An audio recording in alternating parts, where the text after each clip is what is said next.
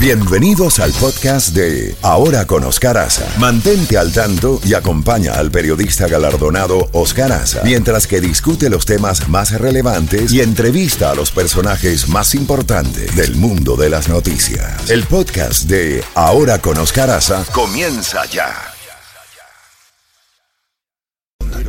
En Ahora con Oscar Aza, el análisis profundo de la realidad internacional con el doctor Ricardo Israel. Así es hasta ahora cuando son las 8 de la mañana con un minuto. Comenzamos la tercera hora de este espacio ahora con Oscar Asa. Oscar se encuentra de vacaciones. Por aquí te acompaña Chef y Caferro. Y le damos la bienvenida como todos los días hasta ahora a nuestro gran invitado que es el doctor Ricardo Israel, que él es profesor de Relaciones Internacionales, abogado. Y vamos a hablar varios temas, sobre todo en la política de Latinoamérica. Pues la primera información, doctor Israel, es eh, la noticia que se dio a conocer ayer desde Bogotá, Colombia, donde el presidente actual Gustavo Petro, pues firmó la orden de extradición de Álvaro Freddy Córdoba. ¿Quién es Álvaro Freddy Córdoba? Hermano de la reconocida congresista Piedad Córdoba, quien es solicitado acá en los Estados Unidos por una corte de Nueva York para que responda por delitos relacionados con el narcotráfico.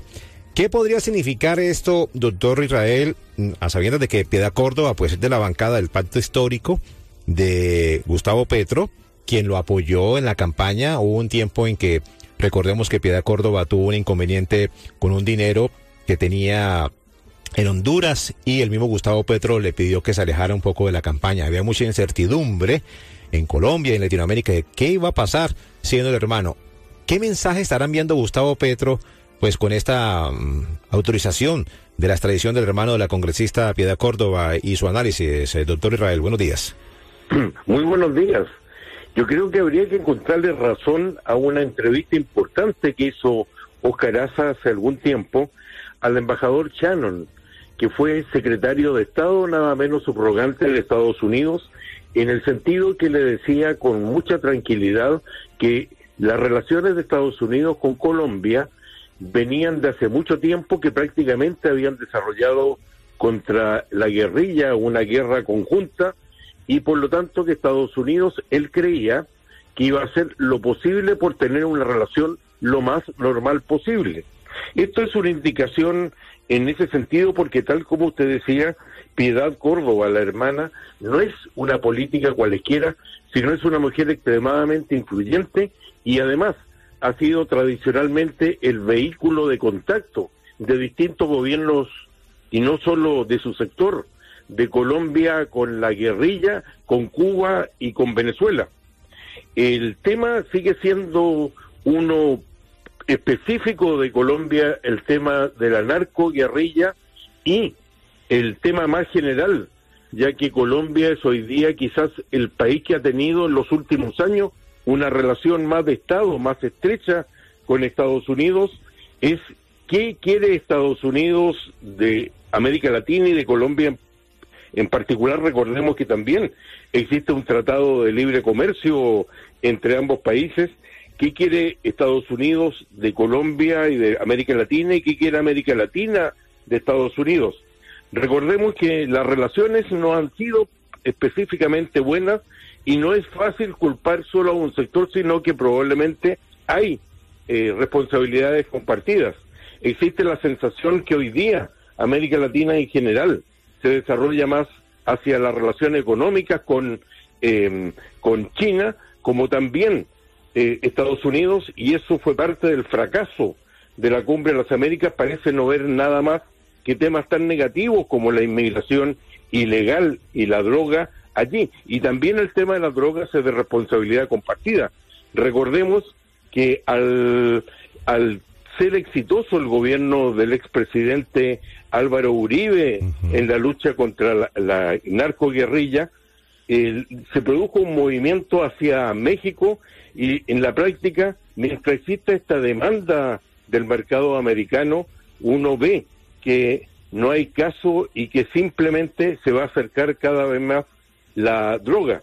Y además hay un efecto corruptor en tantos gobiernos en Latinoamérica, incluso dictaduras, porque el asunto se ha complicado cuando Venezuela restablece relaciones, hasta se habla de la privatización de alguna empresa eh, venezolana que está instalada en territorio colombiano, en estas nuevas relaciones que han encontrado una especie de zona de libre comercio en la frontera de ambos países, pero allí está el tema de la narcoguerrilla en afectando eh, con la corrupción que existe hoy día en Venezuela y con el cartel de los soles, afectando la situación en ambos, en, en ambos países.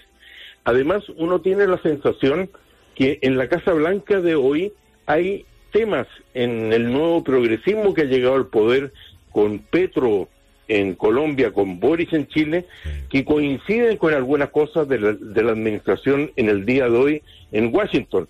Por ejemplo, los temas relacionados con el feminismo, con la economía verde, son temas que tienen simpatía hoy día y que hacen la relación particularmente compleja, aunque lo que uno echa de menos tanto por parte de Latinoamérica como por parte de Estados Unidos que exista algún elemento en común. Hace poco, por ejemplo, se acaba de ir el presidente Duque y dice que su gran frustración fue no ver caer la dictadura de Nicolás Maduro. Recordemos que el año 2019, no solo él, sino también Piñera de Chile, se reunieron en Cúcuta cuando se esperaba que cayera la dictadura y después trascendió por esos trascendidos que son habituales en Estados Unidos. Los encargados de la política dijeron que se había eh, caído el apoyo que iban a encontrar para un golpe dentro de las Fuerzas Armadas venezolanas por la sencilla razón que están convencidos que, que, eh, que si vuelve a la democracia, la aplicación de normas de derecho humano va a llevar a juzgar a los generales hoy día por las muchas violaciones de derecho humano. Esta relación con Venezuela, con la penetración de, eh, de, la, eh, de la delincuencia transnacional a través de la droga, hace particularmente compleja la relación.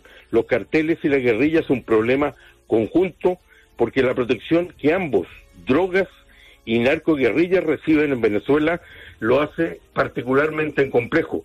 Por ahora es una movida en la dirección correcta y yo creo que debe ser recibida con satisfacción en, por parte de Washington, pero es difícil cuando existen tantas presiones, tantas promesas que no se han podido cumplir y que difícilmente se van a cumplir, esto sea alguna garantía para el futuro. Ahora, doctor Ricardo Israel, mm, cambiando de tema, prosiguiendo en Latinoamérica, observando lo que está pasando en el gigante de Sudamérica, Brasil, donde Bolsonaro y Lula están intensificando las, eh, las campañas, pues ayer el presidente Bolsonaro utilizó lo que es eh, el bicentenario de ese país para el mitin político. Estuvo en Río Janeiro, estuvo en Brasilia, y las encuestas siguen a favor eh, 40.2 contra 36.4 a favor de del señor eh, Lula. Entonces, eh, ¿será que la izquierda regresaría a Brasil según su perspectiva, faltando tres semanas para las elecciones? Lo que dicen en Brasil es que las mismas encuestas muestran que se ha ido estrechando. Normalmente las encuestas tienen un tema de un lo que se llama un empate técnico. Correcto. Cuando están alrededor de tres puntos, puede ir en uno u otro sentido y además hay un Muy bien, hemos perdido comunicación con el doctor eh, Ricardo Israel.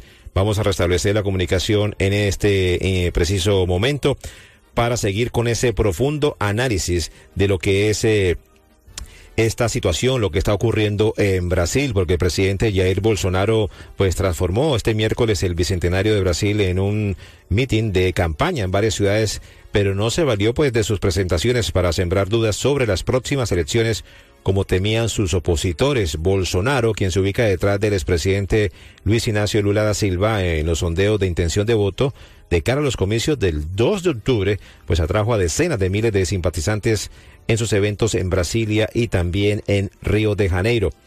Se dice también que las Fuerzas Armadas llevaron a cabo desfiles militares en las ciudades con el mandatario presente. Incluso pues hay un audio donde eh, Bolsonaro arremete fuerte contra Lula da Silva. Escuchemos mientras que restablecemos la comunicación. Bolsonaro trata de revitalizar su campaña convirtiendo la movilización de las celebraciones del bicentenario de la independencia de Brasil en un acto electoral. A tres semanas de la cita con las urnas, el excapitán ha participado en varios eventos el día de la conmemoración. El mandatario destacó en sus discursos que las encuestas que dan como favorito a su contrincante son falsas y arremetió contra él. Sabemos que tenemos delante una lucha del bien contra el mal. Ese mal que duró 14 años en nuestro país y que estuvo a punto de romper nuestra patria y que ahora quiere volver a la escena del crimen. El expresidente y candidato Lula contraatacó en las redes sociales acusando a Bolsonaro de secuestrar los festejos del Bicentenario y de simplificar la campaña. En ningún momento se ha usado un día nacional, el Día del Pueblo Brasileño, el mayor día de nuestro país, con motivo de su independencia, como instrumento de política electoral. El presidente, en vez de discutir los problemas de Brasil, de intentar decirle al pueblo brasileño cómo va a resolver los problemas de la educación, la salud, el desempleo, el salario mínimo, intenta hacer campaña política con el fin de atacarme. El exmandatario ha aprovechado también para arremeter contra el presidente pidiéndole que explique al pueblo cómo la familia Bolsonaro logró reunir 26 millones de reales en efectivo para comprar más de medio centenar de propiedades. Bueno, vamos a ver qué sucede en todo caso con esta situación en Brasil, donde, como decía el doctor Ricardo Israel, hay un empate técnico en este momento dentro de las encuestas porque a favor de Lula da Silva está el 40,2 y a favor de Jair Bolsonaro el 36,4. Restablecemos la comunicación, doctor Israel, se nos cayó la comunicación, estábamos haciendo por acá. cayó la comunicación, ¿en qué quedamos? Correcto. No me di cuenta. Adelante. Estamos hablando de Brasil, ¿no, ¿verdad? Así es, adelante.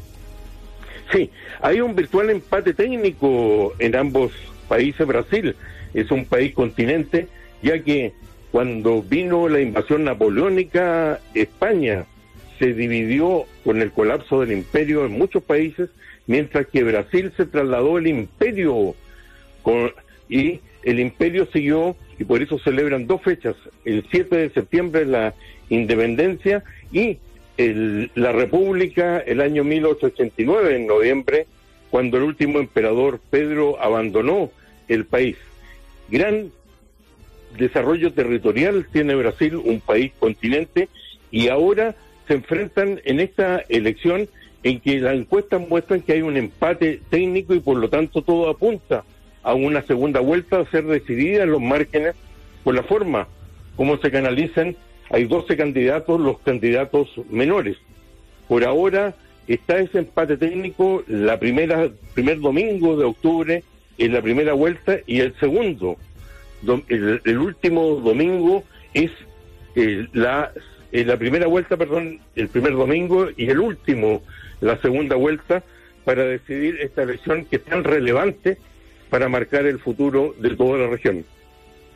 Perfecto. Gracias, eh, doctor Ricardo Israel, por ese completo análisis tanto de la situación de Colombia con la firma de extradición por parte de Gustavo Petro para el hermano de Piedad Córdoba y sobre todo también con lo que está ocurriendo en ese momento en el gigante de Sudamérica, Brasil, con las elecciones del 2 de